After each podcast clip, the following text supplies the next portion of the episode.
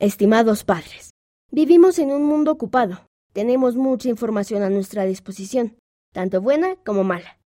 Puede resultar difícil saber cómo mantener a nuestros hijos a salvo mientras exploran, aprenden y crecen. Pero como en todas las cosas, el Espíritu Santo puede ayudarnos a usar la tecnología sabiamente. Oren para saber el tipo de normas relacionadas con la tecnología que deben establecerse en su familia. Pueden empezar con algunas ideas de las páginas 20 a 22. Con amor, amigos.